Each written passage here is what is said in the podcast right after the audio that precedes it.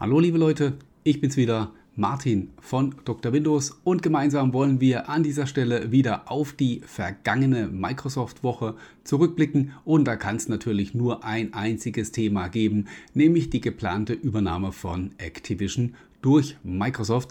Da gibt es eine ganze Menge spannende Themen und Informationen, die sich um dieses Thema ranken, die nicht unbedingt nur für Gamer interessant sind und die wollen wir an dieser Stelle heute noch mal kurz beleuchten.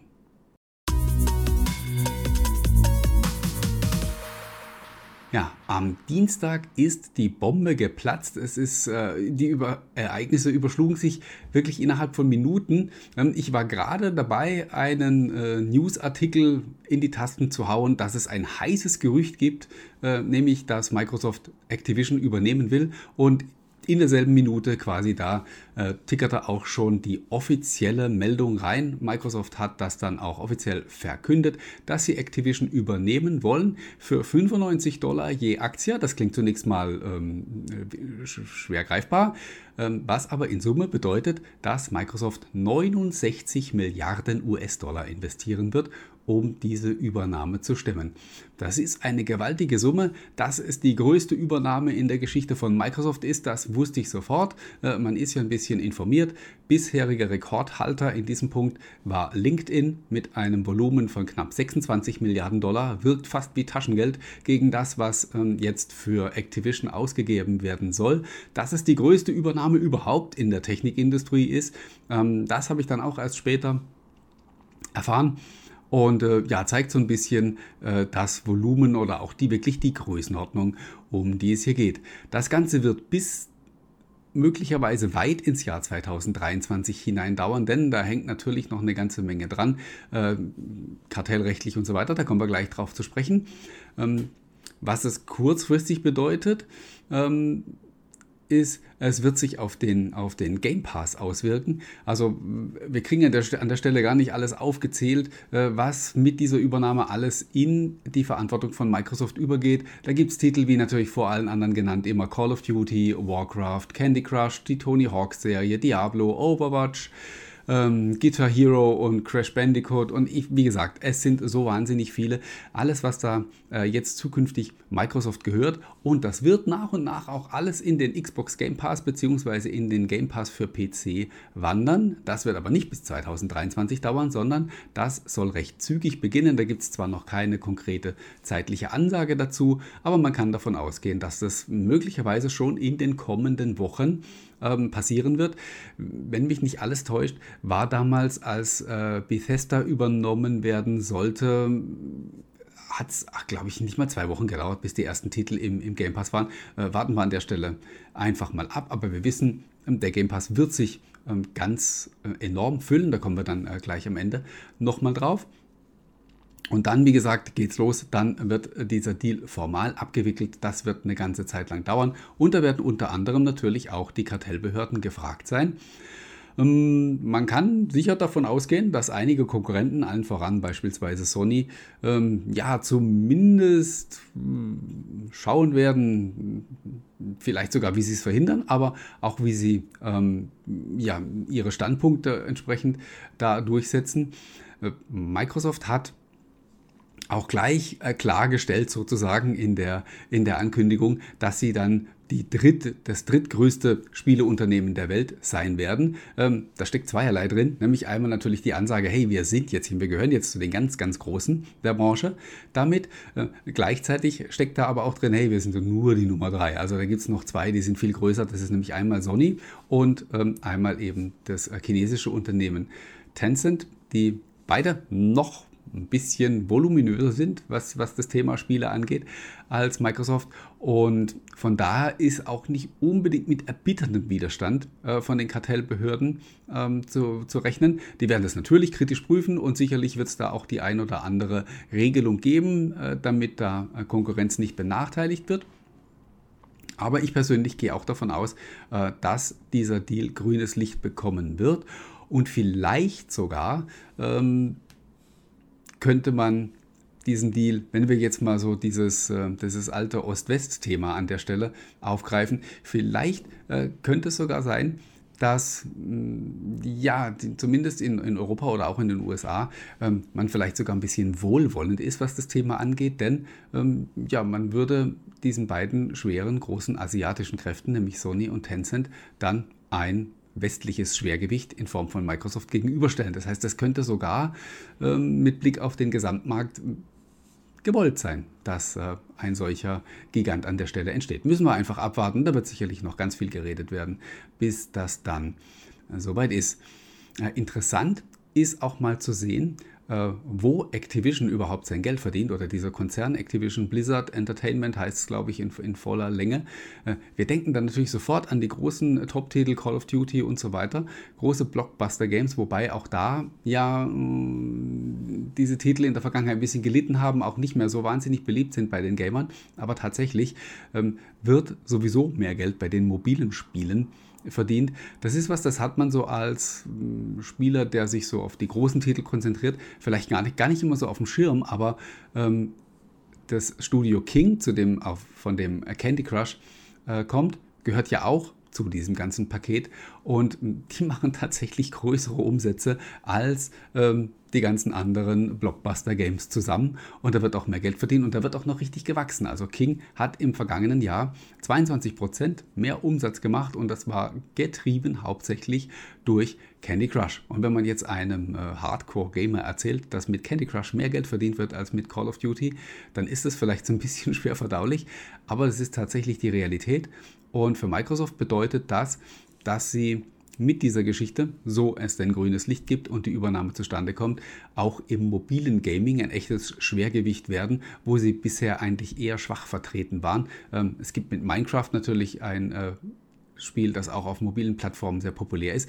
Aber ansonsten waren die Bemühungen von Microsoft hier im mobilen Bereich ähm, in der Vergangenheit nicht so dolle. Natürlich kann man ähm, mit dem, mit dem Game Pass auch äh, auf, auf Android und iOS Endgeräte streamen und das wird in Zukunft auch noch ein, ein, wichtiger Baustein werden. Aber so native Spiele für mobile Plattformen hatte Microsoft eigentlich bisher äh, so gut wie gar keine, zumindest keine erfolgreichen.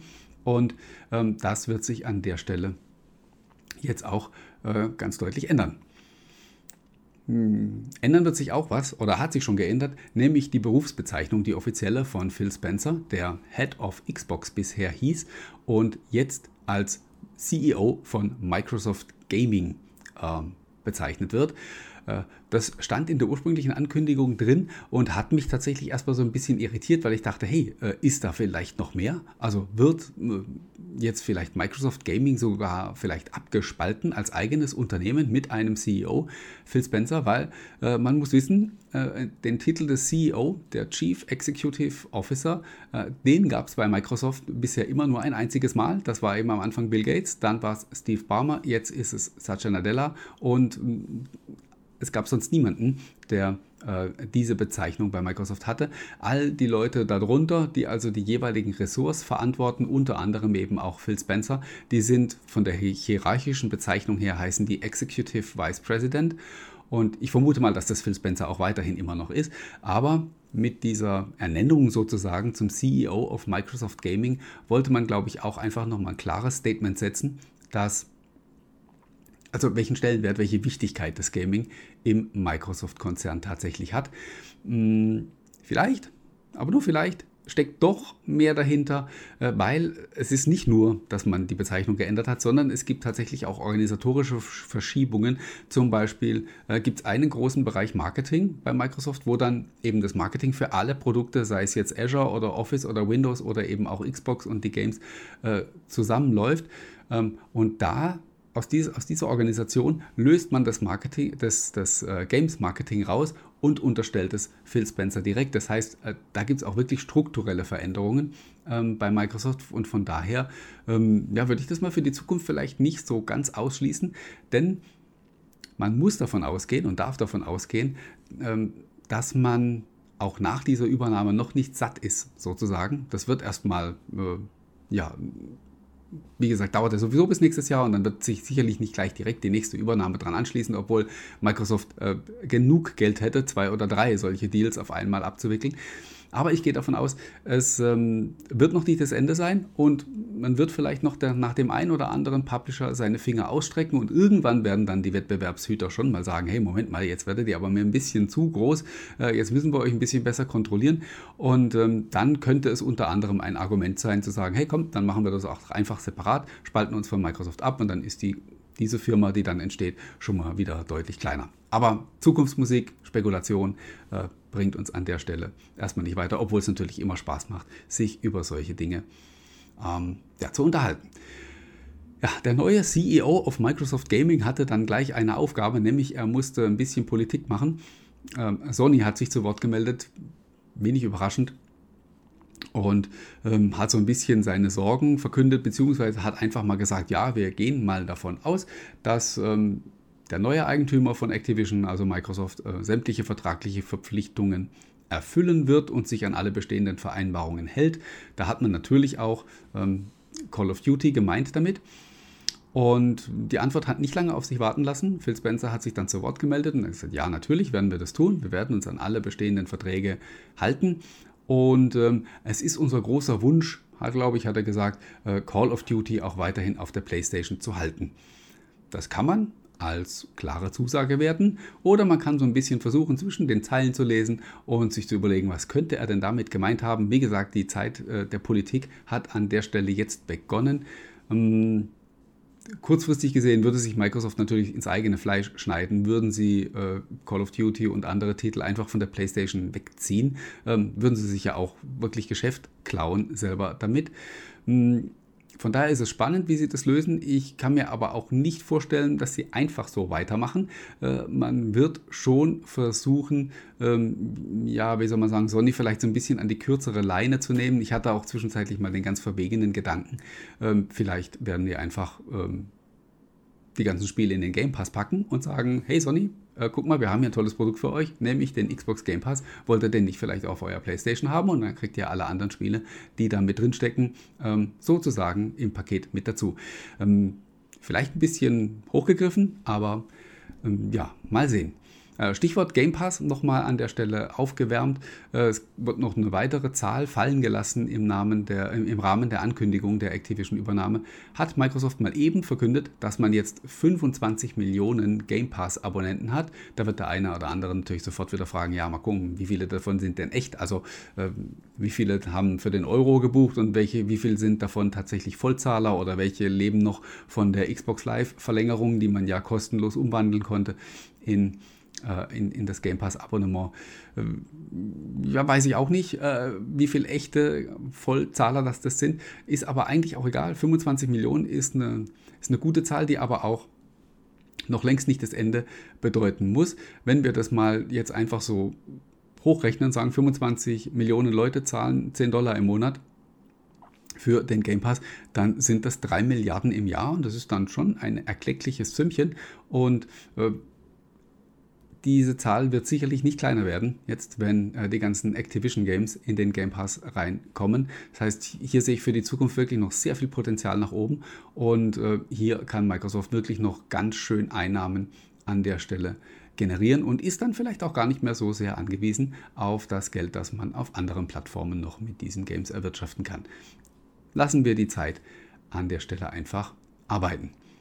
So, jetzt haben wir fast ausschließlich über Activision gesprochen, aber das äh, habe ich ja am Anfang schon angekündigt und äh, ich habe jetzt noch nicht mal alle Aspekte angesprochen.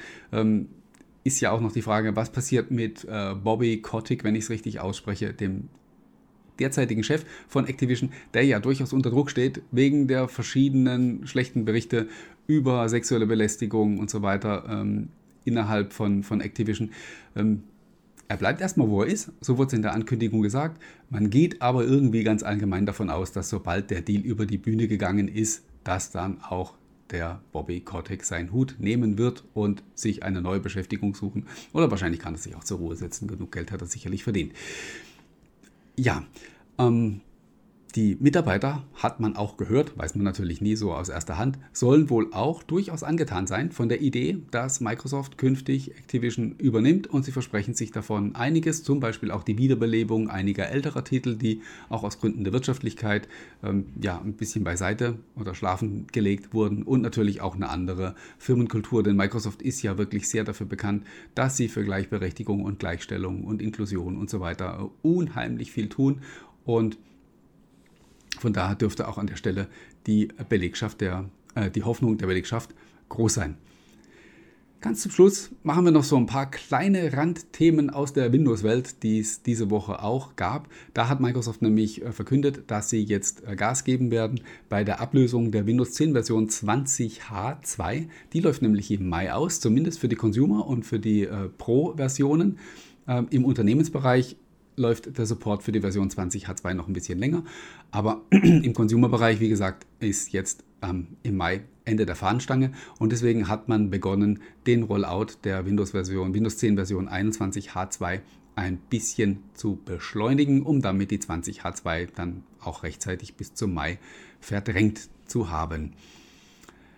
Eine Sache, die noch nicht für uns interessant ist, aber bald interessant werden könnte, äh, die Beta von Google Play Games für Windows ist in Asien gestartet. Ähm, das war ja durchaus auch eine interessante Nachricht. Ende letzten Jahres hat Google angekündigt, dass sie Google Play Games auf auf Windows-PCs bringen werden. Da haben sie jetzt, wie gesagt, die Testphase gestartet in Hongkong, in Südkorea, glaube ich, und das dritte Land habe ich vergessen. Auf jeden Fall waren es alle drei in Asien und das Ganze wird jetzt dann regional mehr und mehr ausge ausgeweitet und irgendwann demnächst wird das Ganze dann auch in, äh, in Deutschland ankommen und dann wird man Android-Games unter Windows spielen können.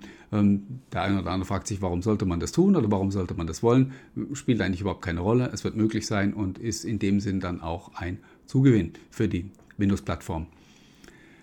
Allerletzte News, die kommt von Windows 11. Da deutet sich eine Änderung an. Mutmaßlich mit dem nächsten Feature-Update für Windows 11 sollen die Widgets Unterstützung kriegen für externe Schnittstellen, also eine API für, für äh, Third-Party-Widgets, dann könnte das Thema endlich interessant werden. Momentan ist es ja so, dass man, ähm, wenn man das Widget anklickt, dann hat man Wetterinformationen, den, äh, solange man es nicht konfiguriert, eine unfassbare Ansammlung von, von Boulevard- und Clickbait-Meldungen, ähm, was, was echt ein bisschen schade ist, wenn ich das an der Stelle auch mal sagen darf, weil wenn man diese Microsoft News wirklich konfiguriert und seine Themengebiete auswählt und, und dann noch ein paar Mal feinjustiert, dann sind die wirklich nützlich. Also ich, ich nutze die tatsächlich und ich habe dieses ähm, Angebot für mich, hat eine Weile gedauert, ähm, sauber eingestellt. Jetzt kriege ich wirklich nur noch ganz selten von diesem, von diesem Clickbait-Müll zu sehen, sondern wirklich hauptsächlich Dinge, die mich selbst auch interessieren.